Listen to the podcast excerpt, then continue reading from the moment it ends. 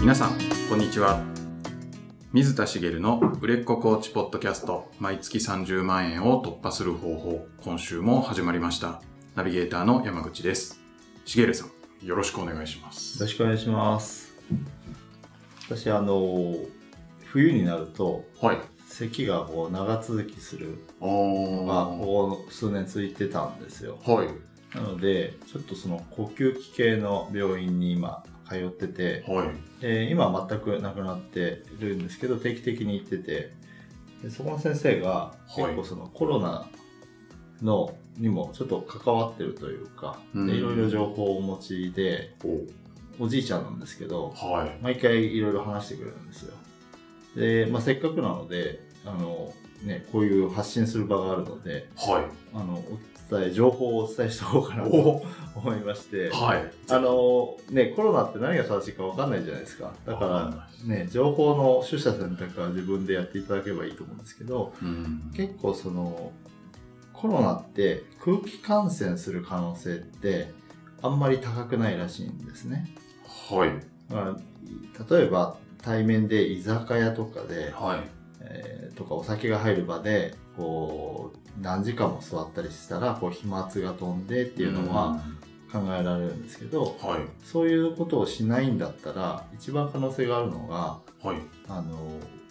やっぱ物に触れることらしいんですようーん。だから電車だったら、あはのつり革とか、い。うん。やっぱり、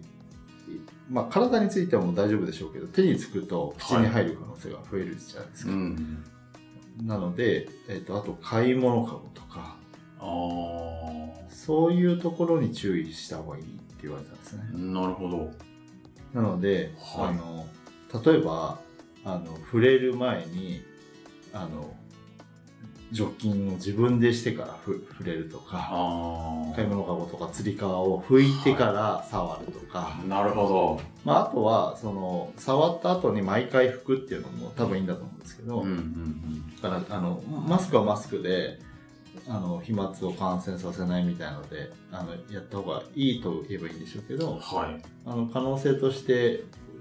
あのよあの自分の感染リスクを下げるんだったら触るものに注意した方がいいって言われたので、そこって意外とこうこうもしかしたらとある場所では触っちゃってるとかはあるかもしれないんい。で、う。うんんありますよね公共の場に行った時には触ってしまうとかい。ね、物触らないわけにはいかないですもんねで。すよねはで他の人が触ってるものがあるとい。うん。可能性があるっていうことなので、はい。うんあのそういうところを意識して手を常に除菌するようなふうにしておけば感染リスクって下がっていくよなんていう話をされたのではい。あの一応皆さんにもお伝えできればなと思っておは願いいし。ました、ありがとうございます。やっぱこまめに手を除菌するのがいいんですかね。ですかね、まあ、さっきもあれじゃないですかあのカフェに行ったじゃないですか、はだからカフェとかってやっぱりテーブルも一人ずつで除菌されてるわけじゃないですよねい。、うん。でその後はい。ここに聞きましたけどお互い除菌してないなってにしてないですね。思いましたね今ねは自分で言っときながら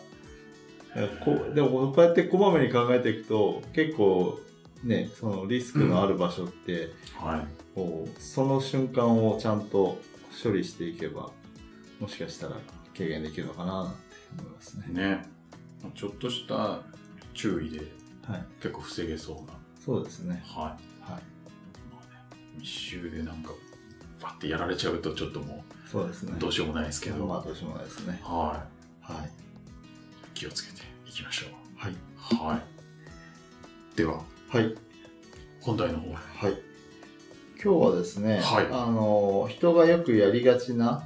ことで、あのまあビジネスにおいてそれをやってるとはい成功をちょっと妨げてしまうはいっていうことについてお話したいなと思うんですけど、はいでどういうことかっていうと、本当は心の中では本当はやりたくないのに続けてしまってることみたいなうーんことがあるんですよね。はい例えばなんですけど本を買って山口さんも本読まれるじゃないですか、はい。でその本がもう最初序盤読んで、はい。あこの本ちょっと読みたくないなと思った時ってどうしまああ、たまにありますね。あった時に、まあ、頑張って読む時もあるすしか、ちょっとなんか、気がつけば隅っこにうんうんで埃をかぶってることもなるほどたまにあります。頑張って読む時はなんで頑張って読むんですかなんですかね。まあなんかいいことあるかなとか、いいこと書いてあるんじゃないかなとかはいっていうふうに頑張っちゃいますね。なるほどなるほどはい。その結果いいことあることもある、どうなんだろう。まあ、いいことある時もあるし、全然何にも入ってこないって時 も、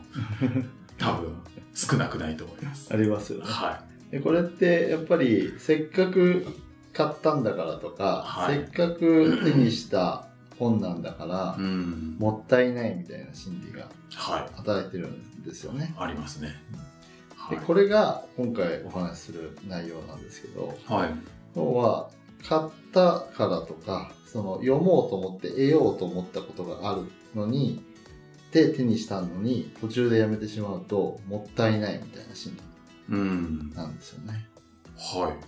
これってどういうことかっていうと買ったとかその手にした時にそのそれを手に入れるためにかかった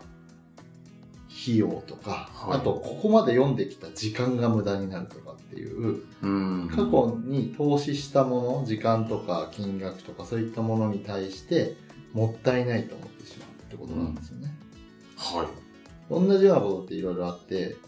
い。はい。例えば行列ができるお店に並んではい。 30分並びましたと。はい。でな30分ぐらい並んでみたところ列が全然進まないとはい。で店員さんに再度確認したらあと1時間はかかりますって言われましたああ。はい。この時にはい。あの1時間もかかるならって言って諦めてはい別のお店に行く人もいれば、並び続ける人もいるんですようね、ん。で並び続ける人の心理ってまさにこれではい。 30分並んだんだかはい。らもう頑張ろうよみたいなまあ、その気持ちはわかりますね。ねはで1時間並んだところまだ来なくてみい。たいなはまあ別に結果その本当にどうしても食べたかったものが食べれるんだったら、い。うんまあ。いいのかもしれないんですけどはい。そそう決めていってる人ならいいんですけど30分並んだのにもったいないっうん。ていうんだと、結局その30分並んだことに対してこう過去の負債みたいなものを、こうなんとかしようみたいなはい。心理になってるわけですよね。日常的にこうこういうのっていっぱいあるんですけど、はい。まあ他にもいくつか例を挙げるとあのちょっと違うパターンですけどあのクーポンが手に入ってはい。クーポン使わないともったいないって言ってはい。買ってみるとああ。買いたいものがあって買うならはいいいんですけど、クーポン使わないともったいないからって言って買うと、はい割安なんですけど欲しくもないものを買ったりとかああ。あるから買うみたいなはい。それもちょっと似たような心理だなと思いますよね。確かに。ね。ついついそういうのに人は流されてしまうというか、はいありますよね。そうですねあの、はいゲームのかを課金する人なんかははい。課金したんだからこれをクリアしないともったいないって言ってあーさらに課金してしまうとかっていう人もいるんじゃないかななると思いますし、はいまあ、いろんなケースあると思うんですけど、えっと何が言いたいかってこれってこのビジネスでもよくある話なんですよね。ほど。ビジネスではいも。ははいい。でまあ、コーチングビジネスの話をする前に一般的なビジネスでじゃあどういうケースがあるかってことなんですけどはい。ちょっとうまくいかないかもっていう事業をはい。やり始めた時にはい。まあ、イニシャルがやっぱりかかってる初期投資がかかってるケースってあるじゃないですか、コーチングビジネスの場合初期投資ってあんまりかかんないですけど初期投資がかかるビジネスをししてる場合にその初期投資の回収もしないでやめてしまうのははもっい。たいない、もったいないというか損だ確かに。あります。心理あありますまあなんかそうですねあんまこう、ね、多分こう経営者としてはいちゃんと判断するならばこれはもう手を引いた方がいいのにはいけどまあここまでやったからはいもうちょい頑張るかみたいなはいのはありますね。ありますよねはい。あの本当によくあるなと思うんですでそのなそのし初期投資がかかるビジネスをやってないので、はいあの実際に自分の経験としてそこまでそれはないんですけどやったら同じことを思うなと思うんですよね、うんそ。れこそ初期投資がかかる代表例でお店なんか始めちゃったら、うん。ちょっと引けなくなるじゃないですかまあ引けないですよね。でもそれって損失が膨らむだけなんですよねはい。っていうことがよくあるとうん。じゃあじゃあコーチングビジネスでどういうことがあるのかっていう話なんですけど、はい。まあ一つの例としてあるのがその自分がいろんなことを学んできたはい。人がいっぱいいると思うんですけどそのコーチングだけじゃなくていろんなスキルだったりはい別のものを学んできたりとか、うん。したものがいっぱいあったりすると思うんですけど学んできたものが多ければ多いほどそれを盛り込みたくなるおーはい。これも学んできたからどこかで使えないかなとかはい。あこれも学んだよなってこれとこれって組み合わせられないかなみたいおーはななんか悪くなさそうじゃい。ないなでんすかか良さそうじゃないですか。良さそうに聞こえるんですよね、はでいいケースももちろんあると思うんですやっぱその組み合わせによって他にはないこうサービスを提供できたり、い。うん。そのそその学びから見た視点と別の学びから見た視点が違うことではい。あの全然違う例えばコーチングをの視点を編み出したりとかはっいて。こともあるとは思うんですけどでクライアントさんにとってそれがベストなのかってことなんですよね。おークライアントさんにとって。はいはい。クライアントさんからしてみれば成果が出ることが一番ベストなわけじゃないですか。はい。なんですけどクライアントさんのコーチが自分が学んだものをはい。盛り込みたいっていう心理になってたらうん。盛り込みたいって本人は思ってないと思うんですよフランスさんのためにこれもいいんじゃないか、あれもいいんじゃないかってはい。思ってるとは思うんですけどそれを自分の学びの中の選択をしてたらうーんそれってなんかこうねあのカレーとなんかお寿司を一緒に出してたりみたいなはいことをやってるんじゃないのはいなるほどお客さんはカレーの気分で来てるのにはいいいお寿司も入ったからって言っていやお司寿司も食べるといいんだよってはなぜかこう理屈をつけていはい自分の中でですよこれとこれ掛け合わせるといいんじゃないかと思って、うんとかこれも出すといいんじゃないかみたいはない心理で、あのうそんなめちゃめちゃなことをしてると思ってなくてうんいいと思ってやっちゃうはいとクライアントさんからしてみるとカレーとお寿司が同時に出てきたはいでクライアントさん自身はそれの良し悪しがそのカレーと寿司が出てきたら判断できますけど、はいコーチングを受けてるクライアントさんだとそれの良し悪しって判断できないじゃないですかうーんまあそうですねでカレーと寿司を同時に食べさせられてるのにはいそれがおかしいかどうかはわからないわけですおだかららクライアントさんは食べるしかないじゃないですかはい結果成果が出ないはい結果両方美味しく感じないみたいあーなカレー食べた次の口では大トロの握り出されいては美味しく感じそうですかねいいやなんかちょっとねカレーのこうはいなんですかね残りが残ったま ま大トロかむしろもったいなすぎますよねなんか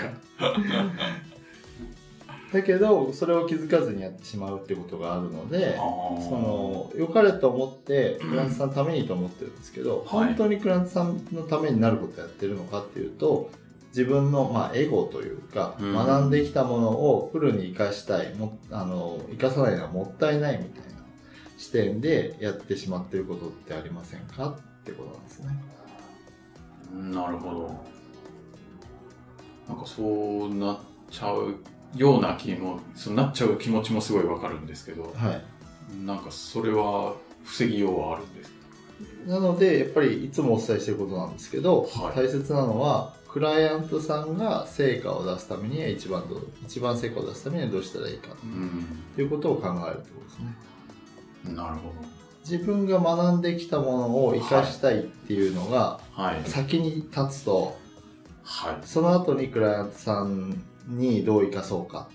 うん。って考えてもどう生かそうかってなっちゃってるというかはこれを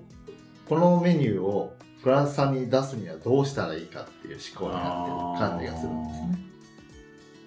い。なるほど。だから考える順番が違ってはい。クライアントさんが満足するメニューは何なのかうんこっちにはカレーもあるしお寿司もあるし天ぷらもあるしそばもあるしは中華料理もあるい。うん。とあなたはそれだけバラエティに富んだメニューを出せる人はい。だけどクライアントさんが求めるメニューは何だろうかうーん。っていう風なはい。ことを優先だというかそれがを考えることがこうそういう何でもこう組み合わせちゃったりとかうんそういうことを防ぐ一番の要因ですあの手段ですねなるほでもそれでもこう本人が気づきづらかったりするのでど。はい。やっぱりまあ今日お伝えしてることなのでこれからはあこういうことがあるんだってことを意識してもらうと思うんですようね、ーん。だからある意味今日聞いたらはい。まず自分のその提供してるそのサービスとかメニューを見返してみるといいのかなと思うんです。うーん。本当にこれは、クライアントさんにとって必要なのかみたいな感じで。っていう見返し方もあるしはい。どうしてこのメニュー組んだんだろあー。うで組んだ経緯がはい。これせっかく学んだから入れ込めないかなみたいなうーん。風に当時やったかもなみたいに思うんだったらはい。改めてじゃあ今のクライアントさんにとってこれっているのかなっていうのを振り返るチャンスかもしれないですね。うーんなるほど、もうそこでこれは余分だなっていうのはもうやっぱバッサリというか削っちゃえばいいっていうそういう話なんですかそうですね。あのーそれがすごい大事でその捨てる勇気はいうんを持てるかどうかってことなんです。うーんで今まで学んできたものっていうのははいご本人にとってあのためあの何かあのどんなものであろうとあの有意義なものだったと思うんです、はい何かあの価値があったと思うんですよねなので今後活かせる場面は来るかもしれないし自分のその血となり肉となってるんであればそれをいつかこう例えば、えっと、メニューには入れられないけどはいこういうクライアントさんにはこれはややった方がいいなとかっていうそそのそういう使い方もできるわけですよね。はい定番じゃないけどはい、こういう人にはそれははい、いいよねみたいなそうですね。そういうなんかなんていうんでしょうトッピングというかそうですね。オプションみたいな。オプションで考えとくっていう整理ははい。はありですかね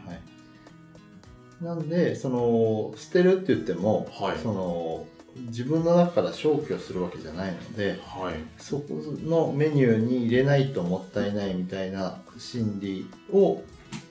やめてほしいってことですね。うんなので、その捨てる勇気を持つっていうのがすごい大事なんですけど、はいそれがもしできたんであればその何がいいかっていうと一つはまさにその今までやってきたことがもったいないっていう過去に対するもったいなさから来てるんですね今日話してる内容ってうんはいだけどそれをその心理が働いてそれをやってしまうと何が起こるかっていうと未来に対して損失をどんどん生み出すわけなんですうんそうか過去に引っ張られてはい今の例で言うと、クライアントさんが成果を出さないメニューを出し続けるうんそうすると成果を出さないから、はいえー、とあなた自身のコーチングももう全然こう売り上げが上がらなくなる可能性も高いし成果をどんどん出していけばなんかあこのコーチにつけば成果出るらしいよってなっていくじゃないですかはいでそういったものを失うしはいあの見えないようで未来の損未来からいろんなものを失っていくわけなんです過去のものはもう取り返しがつかないのではいあのある意味どうでもいいというかまその中から、はいじゃあ今の選択がベストが何かってことなんですよねあうんはいなのでえっ、と過去のものがもったいないんじゃなくて今取る選択で、えー、と何がもったいないかってことなんですよねうん。要は今過去のものを生かそうとして未来を失うのは今の選択としてはものすごいもったいないわけじゃないですか、っうん、それはもったいないですね。ていう視点に立てばはい。そういそのなんていうか損失をはい補填したりとか、うん学んできたものを全部生かそうとしたりとかっていうことをはい。無理やりしなくなるんじゃないかな、確か最終的にはそういうマインドを醸成してほしいってことですね、に。うん捨てることに価値があるんだっていうことを、はい自分の中であのなんかこうマスターできればそれが当たり前のマインドになれば、うんあ。のそんなこと意識しなくてもこう今あるベストを選択していけるなるほど。ということですね今あるベスト。まあそういう意味で言うと、まあ、コーチ業でもう一つやりがちかなと思うのがはい。例えばキャッチコピーを作ってはい。そのキャッチコピーがなんかじ実はしっくりきてないけどうんな。んかせっかく作ったものだからってこう使い続けたりとか、はい。なんかいまいちだなと思ってるものだけど費用をかけてたりとかうん。例えば、えっと、なんか費用をかけたなんか手法があったりとかあとそれこそさっき言ったキャッチコピーだって人に頼んで作ってもらったりとかはい。してる時にそれをまた取り返そうみたいな気持ちで使い続けると、は良くないとあんまり良くないって自分が思ってたら続けない方がいいわけじゃないですい。か、ん。なのであのそういったこうことでこうなんていうか自分が発信してるものとか、はそういったい。ものだだったりつく使ってるツールとか手法がなんかそうじゃない方がいいと思ってるけど例えば契約期間がまだあるからとかね、うん。来年まで契約期間があるからそこまでやって考えようって言ったらはい。例えば来年の3月だったら今8月なのでまだ半年以上あるじゃないですか、はまあ、半年以上の期間をっていう時間を失うことになるわけですよい。うね、ん。だったらあのもったいないっちゃもったいないけど契約をおしまいにして一回やめてこっから新しいことを始めた方が過去の損失は出るけど未来の損失はなくなるうん。そういったものがないかっていうのを自分の中で、これってなんか普段日常的にやってしまうことってはい。意識しないと分かんないんですよね。まあ確かになんか無意識の選択というか、はい、しちゃいますよね。でもったいないって思ってることも意識してなかったりするじゃないですか。ん。なんとなく。はい。なので、えっと、今日ここでお伝えしたので、 うん。今日、まあ今日でなくてもいいです、明日でもいいですけど、はい。それこそ自分のやってることの棚卸しというか、あのー今やってることって今継続していいんだっけはい。っていうのをやってもらうとなんか1個2個もったいない精神が見つかるんじゃないかなとうん。思うのでなるほどそ。したらあとは自分で選択すればいいですよねそれこそさっき山口さんが最初に言った本の話で言うとはい。もしかしたらその読むのはすごい今苦痛になってるけどはい。その中そこの先にためになることがありそうな気がしてるとかうん。例えばもうこの本価値ないと思ってるわけじゃなくてはい。読むのがすごい苦痛はい。だだけど苦痛だけどためになることはちょいちょい出てくるんだよな、うんみたいなのだったらはい。それは読む選択をしてもいいわけじゃないですかはい。なのでもったいないからどっかどうかっていう選択をするわけなんですけどはい。だからどっちでもいいわけなんですはい。やってみてもいいんですよねうん。やってみ見てもいいけどそれに気づいた上で選択するかどうかっていうことなんですねああ。ただもったいないだけで無意識的にこ、はいうずるずるやるのは、まあは、い良くないけど、はいそれ、なんか、選択をしてはい、続けるっていうのは全然いい。はいあのほもったいないケースだとダメなんですけどねはそのそっから先にやる価値が何かあるっていうことを確認できたんだったらい。うん。やってもいいってことですね、なるほど。うん